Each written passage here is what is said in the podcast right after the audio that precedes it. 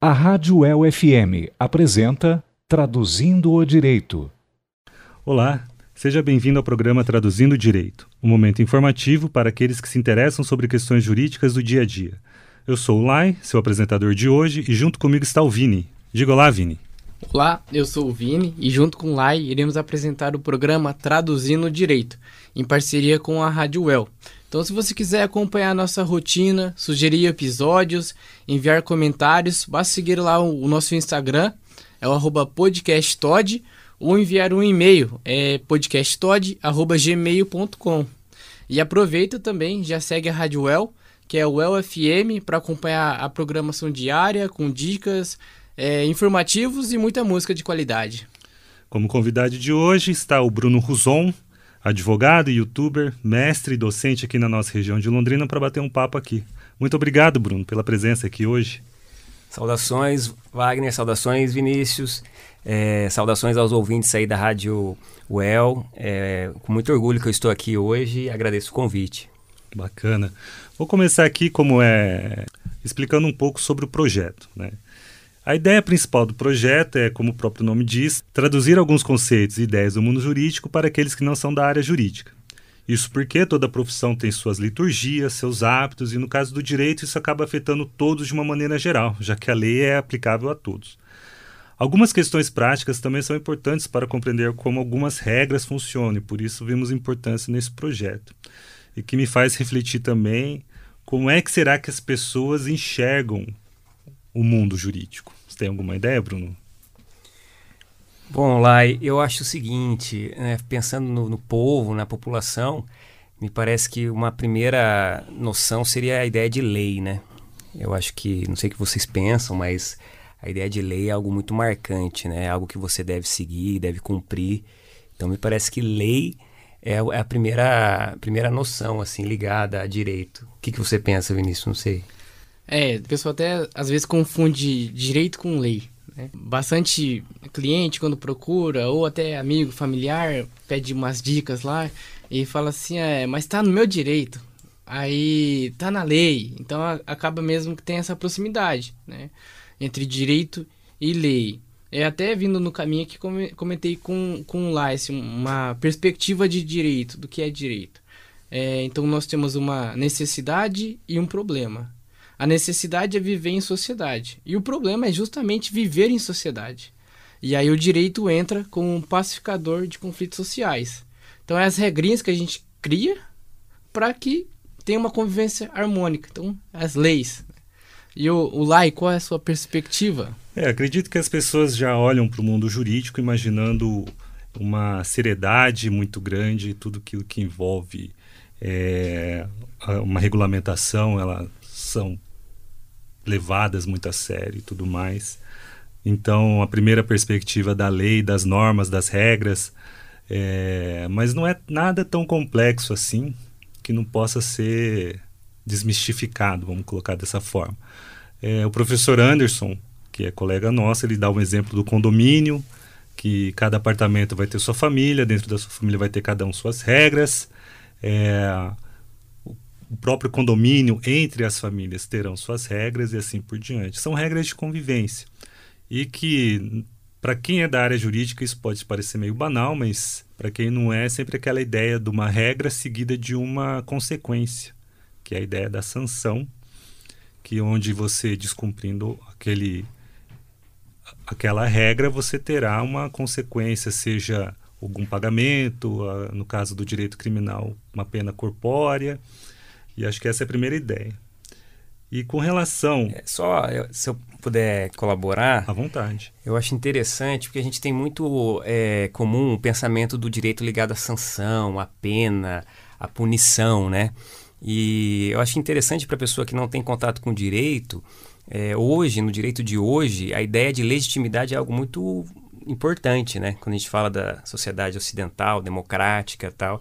Então, quando, é, tem um autor, Herbert Hart, e, e, o Bob também fala sobre isso. A necessidade do direito hoje, ele tem é uma, ade uma adesão espontânea. É importante que as pessoas, né, elas respeitem a lei. E na maioria das vezes elas respeitam. Então, embora seja tão marcante a coerção, né, e a sanção no direito, me parece que essa adesão espontânea, o agir conforme as regras, é algo também muito marcante no direito, é algo que vai dar legitimidade, né? Porque o direito só pela força, ele não se sustenta. Então é necessário que a gente é, concorde, aplique as leis e, e, siga esse fluxo, né? Não sei se vocês concordam, não sei. Não, bacana. Interessante também já desmistificar outro, outra situação, que é a ideia da moral. Às vezes aquilo que é moral não é necessariamente legal, porque não tem uma previsão na lei, não existe uma lei que fala que aquilo é moral, mas mesmo assim as pessoas moralmente respeitam. Então isso acaba tendo uma certa influência no mundo jurídico também, sem a pessoa saber. Ou seja, o, o direito ela afeta, ele afeta o dia a dia das pessoas sem as pessoas saberem como elas estão sendo é, tuteladas, né, regulamentadas por isso.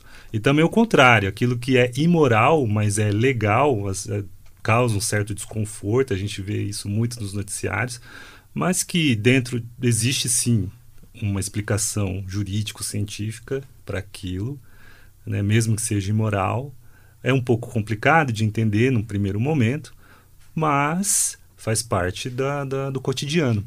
Dentro ainda dessa perspectiva como direito no dia a dia, é, e o direito, além da função punitiva, ó, você vai fazer ou fazer isso e vai ter determinada consequência. Como uma regra de, cotidiana de um, dia a dia, a gente tem, por exemplo, na mercearia. Você vai na mercearia, ali você já está exercendo o direito. Você faz um contrato de compra e venda, você nem percebe. Então você dá o dinheiro, dá o preço, recebe alguma coisa em troca. Então ali, ali já é um direito. Você fez um contrato você nem sabe.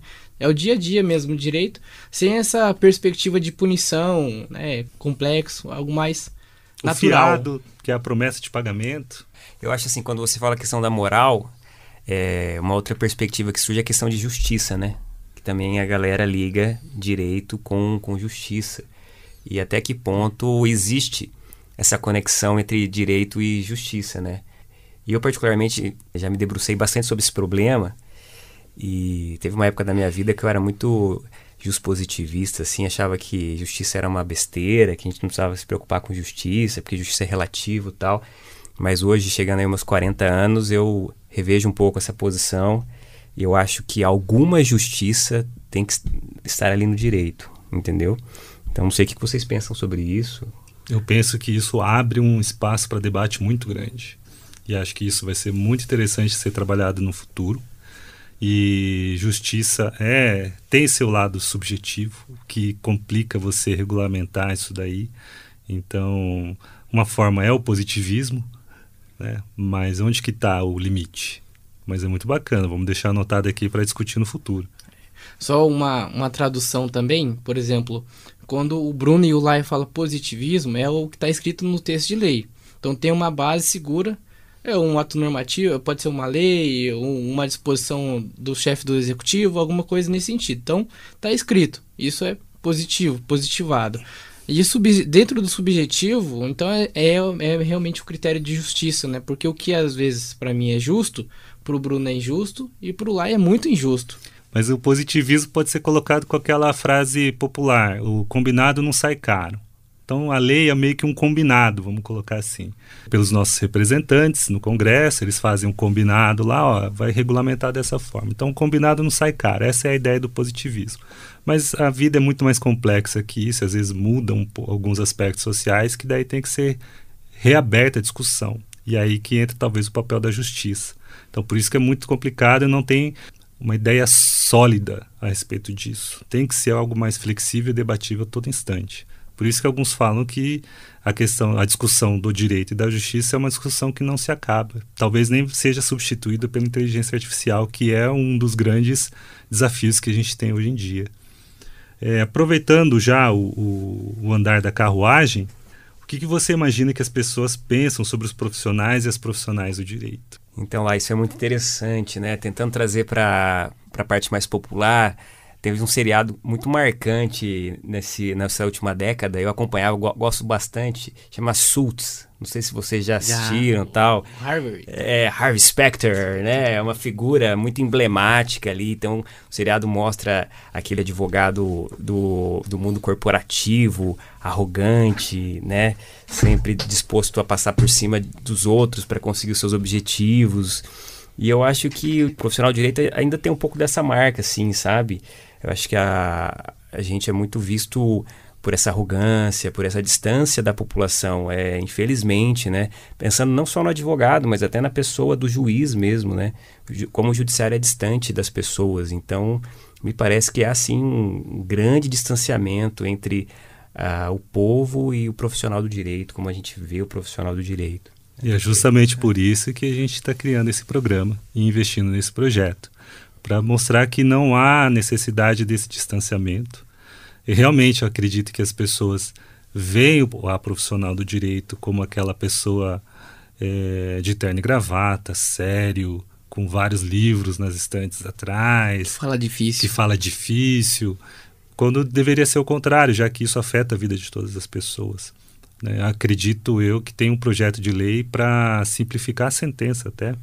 De repente a gente pode até trabalhar no futuro sobre a ideia do legal design, que é simplificar a petição para ficar é, mais fácil de entender tanto para o cliente quanto pelo, pelo próprio judiciário. Até a sentença, tem algumas sentenças do tribunal, salvo engano, do TRT2, que está utilizando o legal design para que o trabalhador consiga entender o que está acontecendo viu de uma decisão na vara de família que usou o legal design para que aquela família que estava em litígio pudesse entender o que estava acontecendo. Então, acho que esse é um ponto que podemos que é interessante, que deve ser trabalhado na sociedade. Eu acredito sim que o papel do advogado não é mais só saber o direito, mas é saber transmitir como é que funciona o direito. Deixar aquele, né, sou alterno de gravata, não, não, não dá. Então você tem que, ah, quando atender alguém, quando conversar com alguém, saber passar para ele de forma simples, né? Que a simplicidade é o que há de mais sofisticado. Como que é, como que funciona e como que pode ser resolvido aquele problema. No mundo das leis a gente tem um exemplo, que é o Código de Defesa do Consumidor. Ele traz, ele tentou pelo menos trazer algumas palavras mais simplificadas para que o próprio consumidor pudesse consultar e saber, opa, eu tenho direito a isso, o meu prazo é aquele, eu tenho direito a essa devolução, eu tenho direito a ter a ser ressarcido, corrigido monetariamente. Né? É, eu acho assim, contribuindo com esse pensamento, é, você pode perceber que no direito a gente usa muita expressão em latim, né? É. E o latim é uma língua morta, né? Eu particularmente usava muito latim nas minhas petições. E eu tenho me policiado muito. Né? Quando você começa no direito, você acha bonito, né? Você usa nas peças tal. Escrever diferente. Né? Mostra né? um cer uma certa né, pedigree quando você coloca o seu latim nas peças. Mas é, a pergunta é por quê, né? As, talvez conceitualmente no mundo da ciência do direito faça sentido, né? Porque um determinado termo, mas no dia a dia forense, né? É, por que não você fala em probabilidade do direito em vez de fumos, boniures, sabe? Então, eu concordo, há um esforço muito grande em fazer o direito mais compreensível, inclusive nos tribunais, né? Sim, sem, sem demérito, claro, a, a ideia de que o, determinadas linguagens técnicas, elas são importantes, sim, no mundo acadêmico, é, até para que o próprio pesquisador possa se situar e ter entre os seus pares saber do que, que, cada um está falando. Então, a linguagem técnica, assim como a gente aprende na escola, que tem os, as normas técnicas de metragem e tudo mais, para meio que equalizar a discussão, são importantes. Mas, como envolve muita sociedade, realmente, retirar da prática do dia a dia esse uso de latim, de termos rebuscados e tudo mais, talvez seja um desafio para o futuro. E digo mais, o AI tocou na questão do Código de Defesa do Consumidor, me parece muito claro. Né, que o código ele determina que os contratos devem ser compreensíveis ao consumidor. Ostensivo, em língua portuguesa. Isso, que claro. é o homem comum. Né? Então, aqueles contratos rebuscados, né, que ainda existem, né? Os contratos de banco, eles usam uma linguagem, né? Fora aquela letra minúscula, mas parece que realmente não quer passar informação para aquele consumidor. Então, isso ainda é muito frequente, né? Infelizmente. É. Ah, o perigo agora da vida moderna é os termos e condições de uso, né? Letrinha pequenininha, miudinha, complexo, às vezes até para advogado. Aí você só clica e assina porque você quer usar o produto, o serviço, que aparentemente é gratuito, mas como o nome já diz, você é usuário. Então você é dependente daquilo. É, a própria LGPD, nada é gratuito, né? Algum dado seu está sendo extraído de, dali e sendo utilizado comercialmente. E sobre o CDC que o Lai comentou, que o CDC veio com uma linguagem um pouco mais clara, é mais claro, mas ainda é um pouco complicado. O que ajuda muito nesse papel de traduzir são as cartilhas né, do PROCON, dos órgãos de, de defesa do consumidor paralelos, Senacom, que é a Secretaria Nacional do Consumidor, do Ministério da Justiça, facilita muito também. Tentou reduzir, mas ainda tem um pouco de linguagem técnica, né? Por exemplo, vício de produto, vício de qualidade. Então, nesse sentido, é, os PROCONs, a Secretaria, facilita bastante a, com, a compreensão do, do direito. Então, para completar o quadro aqui desse nosso episódio inaugural, o que, que você acha que as pessoas que não são da área pensam que é trabalhar com o direito? Eu acho que a gente ainda vive uma, uma febre do concurso, assim, né? Eu acho que as pessoas olham o concurso e olham algo como algo que vai trazer muito benefício econômico para elas, estabilidade e algo que vai trazer conforto, né? Eu acho que essa é a imagem que o povo tem ainda de trabalhar com o direito, algo muito, acho que a palavra elitizado faz total sentido. Acho que as pessoas veem sim o profissional de direito. É, inclusive eu tenho um colega que passou agora, se tornou advogado e na família dele não tinha nenhum advogado e as pessoas olham para ele né, com outro, com outro olhar e começa aquela história de chamar de doutor para cá, doutor para lá, né? Como se fosse um outro patamar de profissional, né? O que entre nós não faz sentido algum, né? Mas não sei a opinião de vocês, né? Não, ainda tem essa visão. Está sendo desconstruída, mas ainda tem, ainda, ainda é forte, né? A palavra doutor, né, ela traz um pouco de distanciamento entre as pessoas, né? Eu penso dessa forma, né?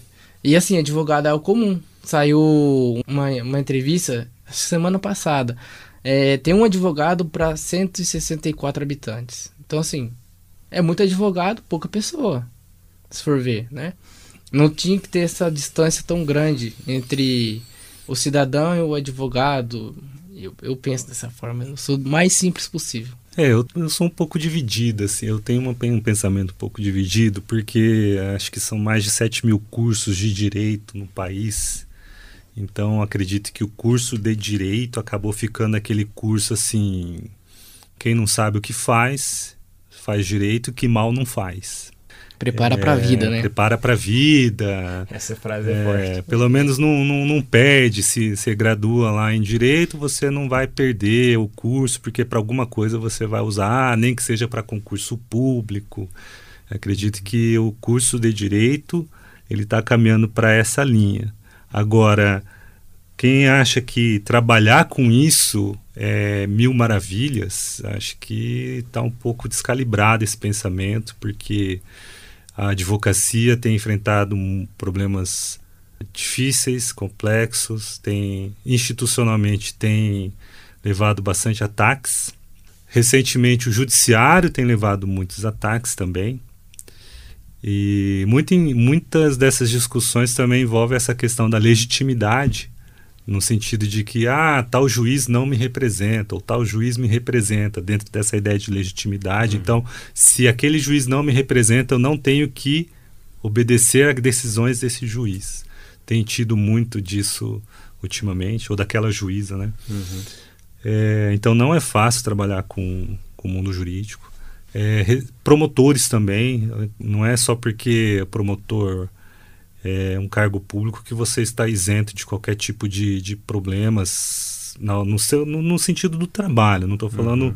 no sentido institucional, mas no sentido de você ser um promotor deve, também deve ser complicado, é, porque você está na mira o tempo todo. Juíza também está na mira o tempo todo. Ultimamente tem aberto muito essa discussão. Acho que havia uma época em que o administrativo era muito questionado, sempre teve uma época que o legislativo era muito questionado e hoje acho que o judiciário também tem sido muito questionado e trabalhar com isso não está sendo fácil. Concordo com você, Lai, mas assim, entre nós e todos os ouvintes da Rádio Well, eu sou um cara muito apaixonado pela advocacia, sabe? E eu ainda acho que apesar de todas as, as batalhas que nós travamos, eu acho que a advocacia é algo que me encanta muito é, dentro das atividades, porque é uma coisa que eu falava com meus amigos é, antigamente. Eu vejo muito o advogado como aquele cara que pega o cliente e vai enfrentar o Leviatã. no sentido de Estado. Né? Então você tem um Estado poderoso e quem que você tem do seu lado ali? O advogado. Então eu acho esse papel muito, muito bacana, assim, e apesar de tudo que a gente tem sofrido na advocacia, eu ainda sou um fervoroso defensor dessa carreira aí, eu acho uma coisa fantástica e, enfim, é, é assim que eu penso, assim, tenho uma questão ética, moral muito forte, assim, eu vejo o advogado como algo realmente imprescindível para a sociedade, assim, algo importantíssimo. E, mas infelizmente vocês falaram a verdade, há uma proletarização, né? Você tem grandes bancas, essas grandes bancas exploram às vezes a mão de obra do advogado recém-formado, é, essa é uma realidade. Ao mesmo tempo, você falou da, né, dos juízes, dos, dos, promotores, de fato, eles muitas vezes são vidraças, dependendo da, do viés que ele né, adota, né? Você vê juízes mais garantistas, por exemplo, eles é, sofrem represálias dos órgãos correcionais, né? Então, é, só por, por exemplo, ah, não tem, não tem vaga no presídio, ah, então vou fazer um semiaberto. E daí ele sofre, porque ele tomou uma decisão pautada no direito e ele sofre uma represália da, do órgão correcional. Então, isso realmente é, né, atinge todas as esferas. Um delegado de polícia, você tem lá a, nova lei de abuso de autoridade, então dependendo do que ele faz, ele pode sofrer também alguma coisa. Então, infelizmente, a gente vive tempos é, belicosos, conflitantes, né, em que todos estão angustiados. Tomara que esses tempos angustiantes passem, eu acho. Não, é isso aí. É, resumidamente, o direito é isso, é tensão, é constante tensão. Seja para regulamentar uma nova situação social que necessita de regulamentação, seja uma antiga que já não funciona mais, então cria-se uma tensão. Direito é isso, você vai trabalhar com tensão, desde o do aspecto individual, quando há um litígio, por exemplo, de, de uma pessoa em face de outra, é, às vezes do Estado em face de uma pessoa, de uma pessoa em face do Estado, e seja no sentido de regulamentação da sociedade. Então, é, em resumo, o direito é, é, essa ideia de trabalhar com tensão. Você tem leis, sejam elas morais ou imorais, dentro daquilo que é culturalmente aceito na sociedade. Você terá profissionais que atuarão em defesa de uma tese em defesa da outra, o famoso contraditório que a gente chama no nosso dia a dia. Você terá o profissional que vai julgar isso, que pode ou não ter uma é difícil até estabelecer um limite de suspeição, embora esse limite seja pela lei. Suspeição é assim, ah, esse juiz é meio pode ter algum interesse na causa, mas é muito complicado isso, né? Do promotor de justiça, do delegado, é essa constante tensão. Até não queria desacreditar ninguém com relação ao curso de direito, mas o Bruno deixou bem claro que a advocacia, trabalhar com isso é também apaixonante quando você consegue resolver o problema do seu cliente da melhor forma possível, inclusive quando é feito um acordo, você sabe que aquilo vai dar problema e é feito um, um bom acordo é melhor do que a melhor ou pior decisão no futuro, né, diz o ditado. Então é isso, Vini. Não, eu também penso de, dessa forma, né? principalmente do, do acordo. É né? melhor um bom acordo do que um processo longo, custoso que às vezes não pode agradar a nenhuma das partes, né? Porque não é as partes que está decidindo como que vai ser feito o desfecho daquele caso, né? É, é removido, isso é até uma um legal da conciliação que tem que ser estimulada dentro do direito, porque hoje a gente vive no meio de uma cultura do litígio, um estado beligerante. Né? Ninguém acha que acordo é ruim, é, que não, não vale a pena, mas isso tem que ser estimulado. Porque é, a premissa do, do acordo, quando você vai conversar, retoma o diálogo para fazer o acordo, o que vai prevalecer é a vontade das partes. Né? Cada um na sua proporção, né? para ter o um acordo, óbvio que cada um tem que re renunciar um, uma pequena parte, um denominador comum, mas você não sujeita ali para quem resolver ser um terceiro, um juiz que às vezes não agrada ninguém. Que é a finalidade do direito, é a pacificação social. Pacificação social. Para finalizar aqui, eu quero perguntar para o nosso convidado: o que, que é direito? É, eu acho, Lai, que o direito é uma produção cultural. Então, para usar uma metáfora, se você tem uma corda, essa corda ela pode ser usada para o bem. Você pode transportar algo, puxar alguma coisa, mas também pode enforcar uma pessoa. E o direito é assim. O direito ele pode ser usado para emancipar ou ele pode ser usado para aprisionar as pessoas. E me parece que aqui o objetivo de vocês é emancipar. Então, traduzir o direito é fazer com que as pessoas tenham maior conhecimento sobre esse universo tão importante que é universo jurídico. Então, vocês estão de parabéns e é assim que eu vejo o direito. Tem essa dualidade. Você falou de tensão, né? Então, você tem a questão da segurança, da ordem, mas também você tem a questão da justiça. Então, são elementos que caminham juntos e é assim que eu penso o direito hoje. Nessa, mas assim, né, provisoriamente, porque a gente muda o pensamento sobre o direito. Eu já pensei o direito de formas diferentes na minha vida, hoje eu estou pensando assim, tentando combinar a questão da justiça, a questão da ordem, outros valores e a importância das regras do jogo ali, né, numa sociedade democrática. Excelente, Bruno. Obrigado pela metáfora, por né, é, ceder o seu tempo para contribuir para o nosso episódio. Obrigado também ao nosso ouvinte da Rádio Well FM por estar aqui conosco.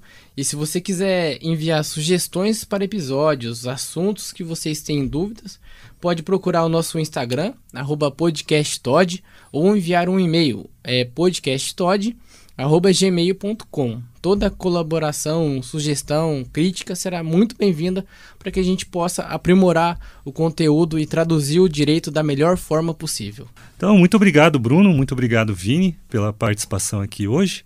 Muito obrigado pela audiência e espero que tenham todos um ótimo fim de semana. A Rádio El FM apresentou Traduzindo o Direito